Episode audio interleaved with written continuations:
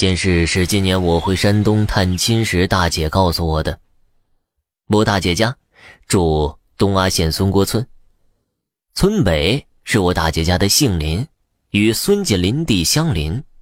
孙家林里葬了一个康老头，康老头的孙子辈曾指着坟头给大姐讲述了他爷爷的故事。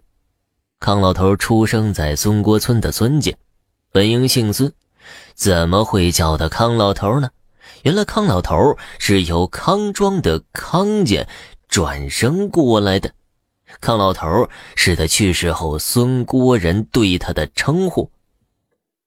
事情是这样的：康老头刚出生几天就会说话，驱赶跑到屋里的鸡，家里人很吃惊啊，严厉的制止他。之后再未发生类似的事情。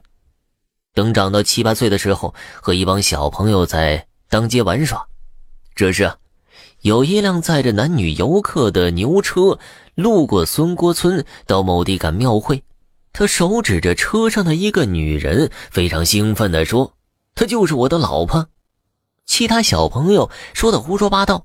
路边听到这话的大人怕他挨打，也上前制止了他。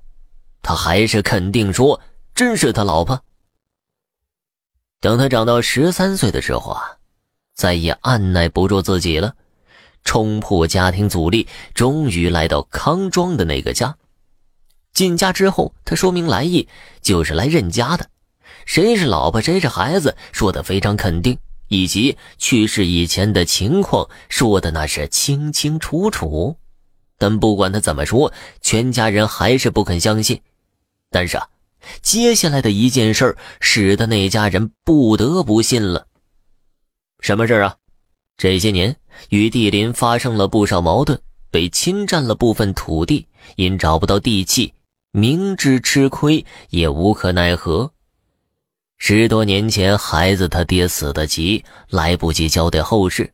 如果这个人真的做过孩子他爹的话，肯定会知道地契的存放地点。于是就提出了这一问题，康老头毫不含糊，立即在这个家的某处挖出了存放地契的一个瓷罐，全家人这才相信此人真的是孩子他爹转生的，于是认下了这个康老头。因当时儿子比老子还年长，无法以爹来称呼，经过商议，孩子们只好以叔叔称呼。从此以后啊，康老头就在两个家庭之间来往。死后仍然葬在了孙郭村。